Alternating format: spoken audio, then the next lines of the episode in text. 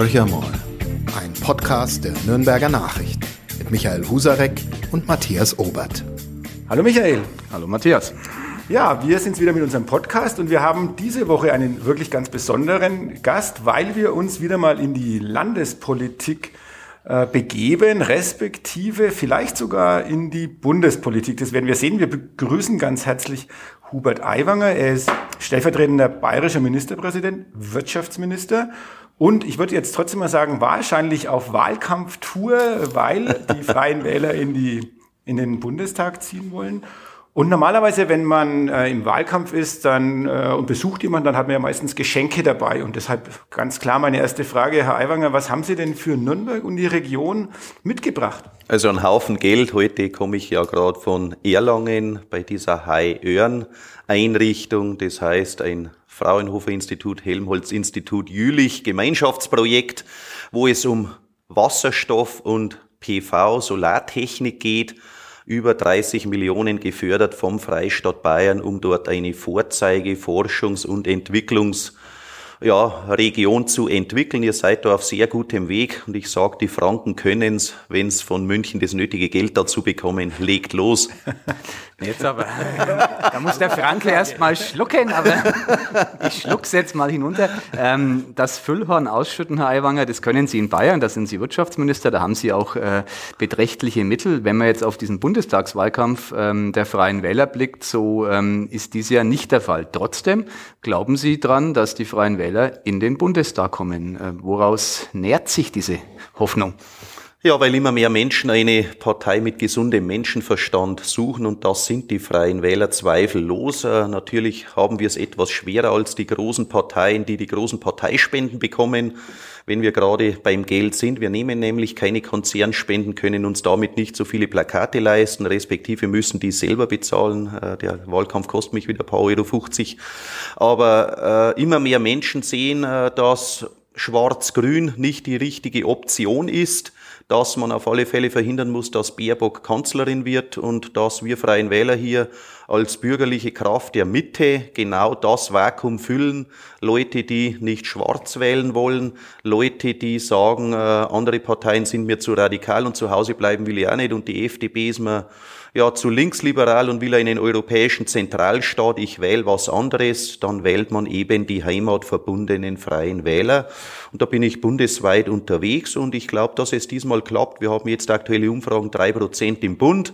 In Bayern würden wir es schon schaffen. Äh, Bundestagsergebnis, Bundestagsumfrage für Bayern ist schon sechs Prozent. Äh, ich hoffe noch ein paar Prozent obendrauf, damit wir anderen Ländern helfen können, die unter fünf landen. Äh, dann hoffe ich, dass es mit fünf Prozent über die rote Linie geht und äh, Deutschland ab Herbst ähnlich gut regiert werden kann wie jetzt Bayern, wo wir Freien Wähler dabei sind. Das heißt, Robert Aiwanger sieht sich dann als möglicher Teil einer Bundesregierung. Ja, diese Ziele habe ich ganz klar. Wir Freien Wähler wollen dort rein. Da sitzen Parteien, die haben weniger auf den Kasten wie wir. Äh, die meinen, in Batterien sind Kobolde drin und wollen Kanzler werden. Äh, es sind radikale Parteien unterwegs, die nicht koalitionsfähig sind. Äh, es wurden früher Piratenpartei und Co. gepusht und in aller Munde waren in aller Munde die Freien Wählerstellen tausende Bürgermeister, alleine in Bayern zwölf bis 14 Landräte und wir sagen hier ganz klar, wir gehören auch in den Bundestag. Und mit wem würden Sie dann gerne zusammenarbeiten? Also wir sehen uns in einer Koalition der Mitte. Ich will jetzt keine Koalition mit den Grünen, sondern ich sage äh, Schwarz, Rot, Gelb, Freie Wähler. Mit diesen Parteien kann ich mich koalitionsmäßig ausreichend identifizieren. Äh, Linkspartei, AfD und Grüne sollten weiterhin in der Opposition bleiben. Was macht Sie so sag mal, wütend gegen die Grünen. Also die sind doch im Moment, äh, ist es daran, weil die so einen Aufstieg gerade erleben? Die, Life, die Lifestyle-Parteien Nein, eigentlich, Raum. eigentlich, sie wissen, dass ich immer zu Leuten helfe, die Probleme haben. Also eigentlich müsste ich jetzt den Grünen helfen, weil sie immer auf absteigendem Ast sind. Aber ich habe schon zu Zeiten, als sie hochgeschrieben wurden und Frau Baerbock äh, in heroischen Posen dargestellt war, äh, mir erlaubt, sie zu kritisieren, ziemlich als einziger, weil ich einfach in den Grünen eine ideologische Partei sehe, die immer weniger für Freiheit steht, sondern immer mehr für bevor Mundung und für Intoleranz. Sehen Sie die ganze Klimadebatte anstatt Lösungen wie grünen Wasserstoff zu bringen, wollen Sie Autofahren äh, verbieten, Fliegen verbieten, anstatt hier mit erneuerbaren Treibstoffen äh, äh, stellen das Essen von Fleisch in Frage. Man soll ein schlechtes Gewissen haben, wenn man Steak isst. Ich sage, aus heimischer Landwirtschaft sind diese Dinge in Ordnung. Wir müssen die Lebensmittel nicht unbedingt importieren. Aber die Grünen waren doch immer die, die weltweit in Urlaub geflogen sind und sich zu Hause dann über die Landwirte und sonstige lächerlich und lustig gemacht haben und denen die Vorschriften machen wollen. Die Grünen sind einfach immer mehr eine Bevormundungspartei und deshalb sehe ich die lieber in der Opposition wie in der Regierung und lieber die Freien Wähler in der Regierung als gar nicht dabei. Ihr Koalitionspartner in Bayern, Markus Söder, der umarmt Bäume und äh, ist ganz auf. Schmusekurs mit mhm. den Grünen. Er sieht auch schon die schwarz-grüne Koalition vor Augen. Also da wird's ja mhm. dann schwierig. Erneut ein Knackpunkt zwischen Hubert Aiwanger und Markus Söder. Ja, zunächst mal zu den Bäume umarmen. Äh, das finde ich etwas unfair, wenn man Bäume umarmt, denn die können nicht davonlaufen. Die müssen sich das gefallen lassen. Und ich werde ihn künftig fragen. Er muss dann auch wissen, welcher Baum das ist, den er jeweils umarmt. Aber Spaß beiseite. Äh, genau davor will ich ja die CSU bewahren, dass sie mit den Grünen in eine Koalition muss. So wäre es auch in Bayern ausgegangen, wenn wir Freien Wähler nicht so stark gewesen wären. Hätten wir jetzt Grüne in Ministerämtern. Ich bin überzeugt, es tut Bayern gut, dass wir eine bürgerliche Koalition der Mitte haben und selbiges wäre auch für Berlin die bessere Variante.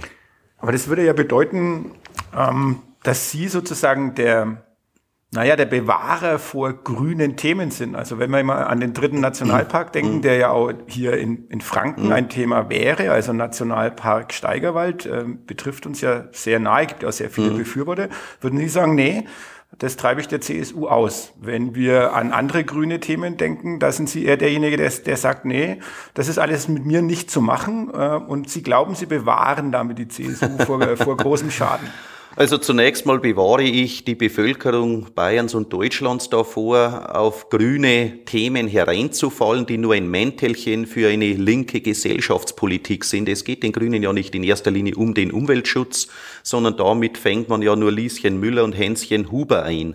Äh, wenn wir beim Thema Klimaschutz sind, ist der Vorschlag der Freien Wähler, mit grünem Wasserstoff fossile Energieträger zu ersetzen, sinnvoller, als den Leuten das Autofahren zu verbieten oder mit Batterieautos zu fahren, die dann trotzdem mit polnischem Kohlestrom befeuert sind. Die Nutzung der Wälder sehe ich als bekennender Waldbauer sinnhafter, die Bäume nachhaltig zu bewirtschaften, also alte Bäume, die kurz vorm Absterben sind, zu ernten, zu Bauholz zu verarbeiten, da drin den Kohlenstoff zu speichern und wieder junge Bäume nachwachsen zu lassen, ist besser als die Bäume vor sich hinfaulen zu lassen, Klimagase auszuströmen und dann trotzdem zu sagen, aber das ist der Urwald. Äh, ich bin der Überzeugung, ordentliche Bewirtschaftung der Natur ist besser als Stilllegungen wir haben einen Nationalpark, wir haben zwei Nationalparke, es muss kein dritter sein und kein vierter und kein fünfter, was die Grünen vorhaben. Die würden am Ende das ganze Land stilllegen, würden draußen Wölfe ansiedeln und in den Städten die Menschen in Mietswohnungen immer mehr zusammenpferchen. Ich sag, gesunder Menschenverstand sieht anders aus. Stadt-Land ist ja eines ihrer Themen. Die Freien Wähler sind unheimlich stark im ländlichen Raum. Da stellen sie auch das Gros ihrer Bürgermeister, das sind auch ihre Landräte ansässig. Sie sind im Gegenzug sehr schwach in Ballungszentren. Nürnberg, München, Augsburg, Regensburg ähm, spielen die Freien Wähler in unterschiedlichen ähm, Konnotationen kaum eine Rolle. Wie wollen Sie den urbanen Raum erobern? Oder wollen Sie das überhaupt nicht, weil Sie sagen, ich bin der Verteidiger des ländlichen Raumes? Nein, natürlich wollen wir und müssen wir in den Städten stärker werden. Wir haben bei jeder Landtagswahl mittlerweile deutliche Zuwächse und sind beispielsweise auch in München bei der letzten Landtagswahl schon über die 5-Prozent-Hürde gekommen. Früher waren wir dort mal bei einem Prozent. Auch in Nürnberg sind wir stärker als vor ein paar Jahren, aber es gibt noch Luft nach oben. Und ich glaube, dass wir natürlich immer mehr auch mit den Themen äh, der Stadt äh, ja, auch akzeptiert werden als Freie Wähler, dass wir auf die Wohnungsknappheit die intelligentere Antwort haben, zu sagen, das Land zu stärken, dass gar nicht so viele Menschen in die Städte strömen, als zu sagen, wir machen einen linken Mietdeckel und sagen, die Miete darf nur kosten maximal, Doppelpunkt. Äh, was dazu führt, dass kein Investor mehr ein Haus saniert oder gar neu baut, um es zu vermieten und wir dann am Ende lauter alte Gebäude haben, die keiner mehr will. Dann sind die Mieten automatisch niedrig und damit haben wir plötzlich am Land höhere Wohnqualität als in den Städten. Also insofern sinnvolle, vernünftige Ansätze, auch Themen der ja, zunehmenden Kriminalität einfach schonungslos anzusprechen und zu sagen, wir müssen Leuten auf die Finger klopfen, die hier regelmäßig Ärger machen. Da sind die Freien Wähler offen und geradeaus genug, ohne sich hier äh, radikale Thesen äh, in die Schuhe schieben zu wollen. Also ich glaube, dass wir mittlerweile auch für die Städte gut wählbar sind. Wenn wir uns mal anschauen, äh, bei uns am Wochenende war ja hier in Franken schwere Unwetter, auch jetzt nochmal in Hof. Also wir haben eine Situation, wo wir den Klimawandel jetzt wieder mal hautnah mitbekommen haben. Sie kennen es aus Ihrem Heimatberitt, da brauche ich Ihnen nichts erzählen, wenn die Donau anschwillt und äh, über die Ufer tritt, was das für eine Situation ist. Aber wie, wie, wie bekommen Sie diesen Spagat denn hin? Sie wollen auf der einen Seite sagen, okay, wir müssen das Land weiterentwickeln. Mhm. Das bedeutet konkret weitere Baugebiete weitere mhm. Gewerbeflächen ausweisen. Das bedeutet Versiegelung der Fläche. Ähm, Sie sind ausgewiesener Landwirt. Äh, die Landwirtschaft, äh, die muss sich auch den Vorwurf gefallen lassen, ausgeräumte Landschaft, äh, mhm. Wasser fließt zu schnell ab. Also wir, wir erleben auf der einen Seite die Situation, dass das Wetter Kapriolen schlägt mhm. und, und uns riesige Probleme bereitet. Und auf der anderen Seite wollen sie aber eine stetige Weiterentwicklung, sowohl in der Landwirtschaft als auch äh, im Siedlungswesen. Das passt doch eigentlich nicht zusammen. Es ist auf alle Fälle ein Spannungsgebiet, das viele Zielkonflikte beinhaltet. Grundlage ist ja zunächst mal die eigentlich positive Entwicklung, dass Bayern so attraktiv ist, dass immer mehr Menschen zu uns kommen wollen. Heißt aber, wir haben jährlich 100.000 zusätzliche Einwohner in Bayern unterzubringen. 100.000 Einwohner mehr heißt mehr Kindergärten, mehr Wohnungen, mehr Sportplätze, mehr Straßen, mehr Parkplätze und, und, und, mehr Supermärkte, mehr Arbeitsplätze, mehr Gewerbeflächen. Trotzdem müssen wir künftig hier intelligenter arbeiten und eben auf weniger Fläche mehr unterbringen müssen beispielsweise dann eben auf Gewerbegebäude oben noch Büros drauf oder Wohnungen drauf, oben dann nochmal die PV drauf.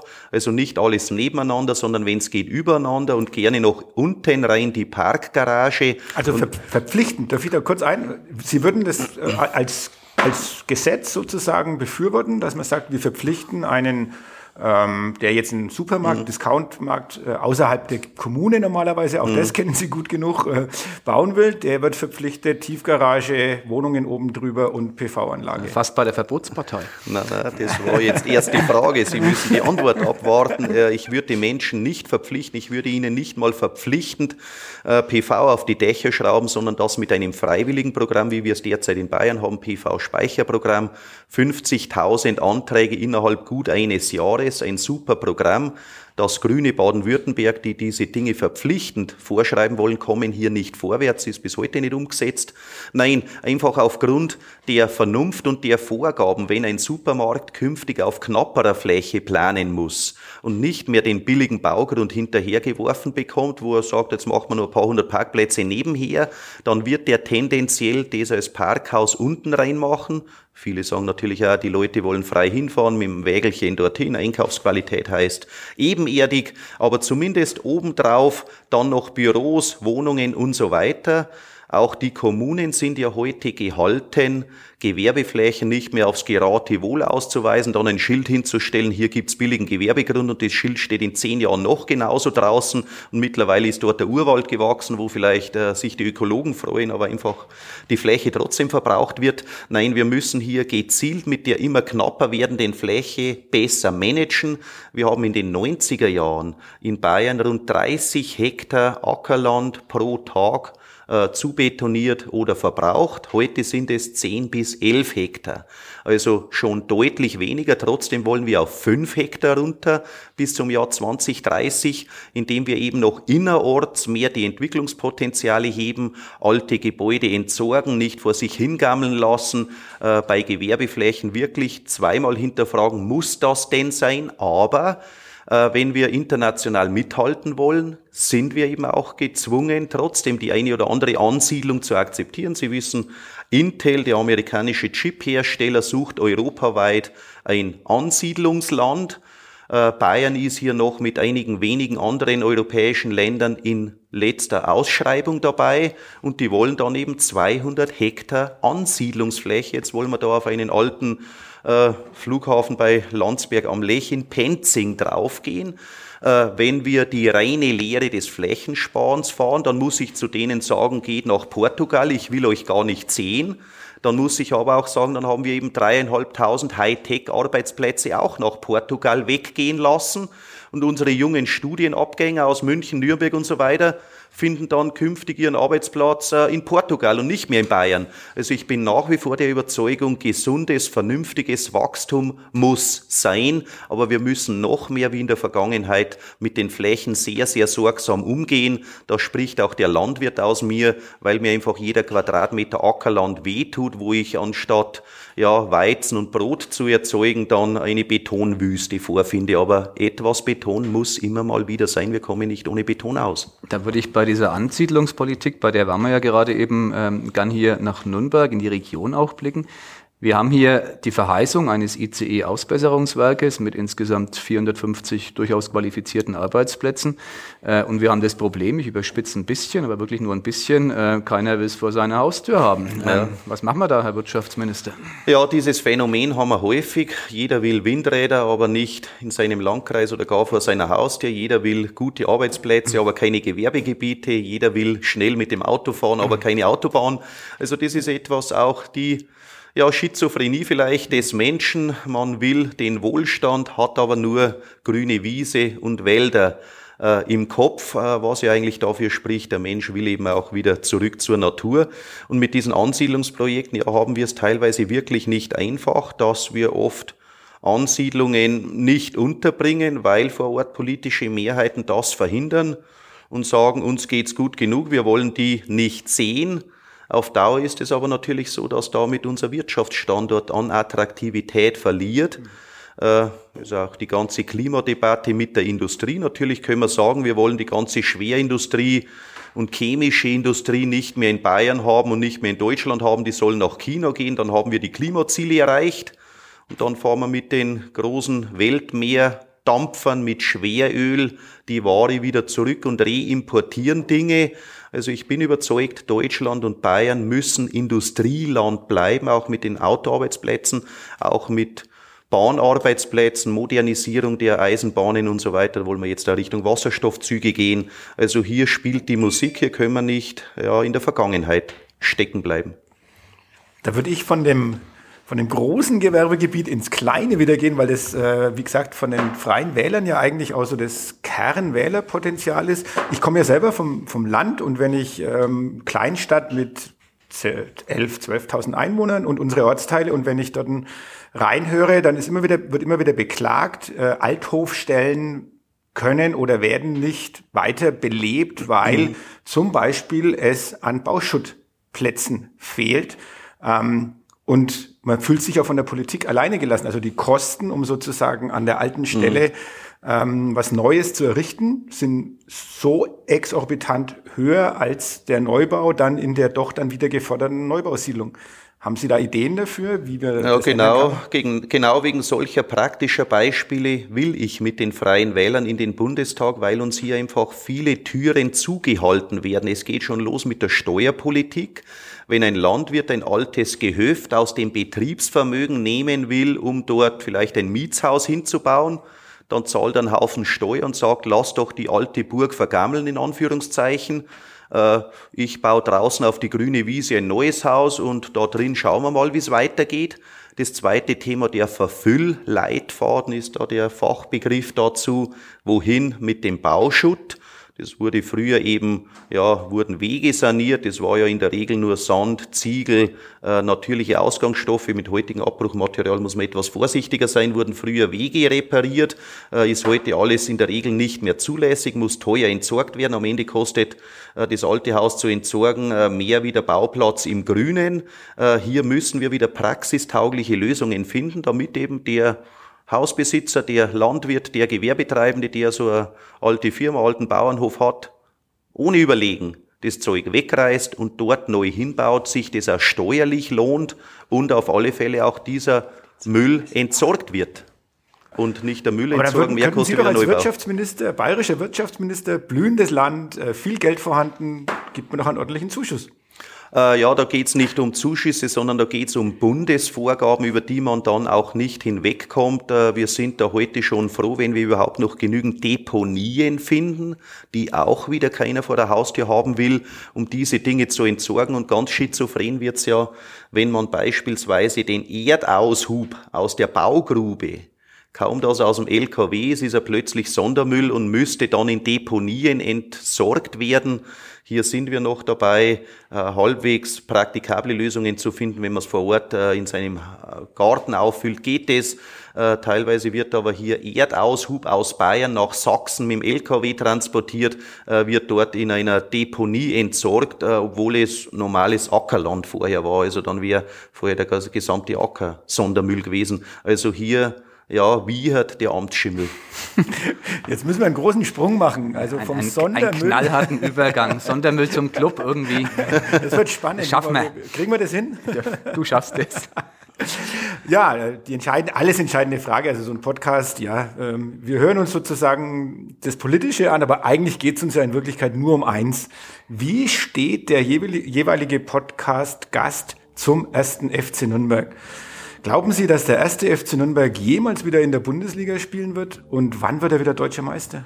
Also ich bin überzeugt, dass die über kurz oder lang in die Bundesliga kommen und auch die Zeiten mit deutscher Meister werden nicht für alle Ewigkeit beerdigt sein.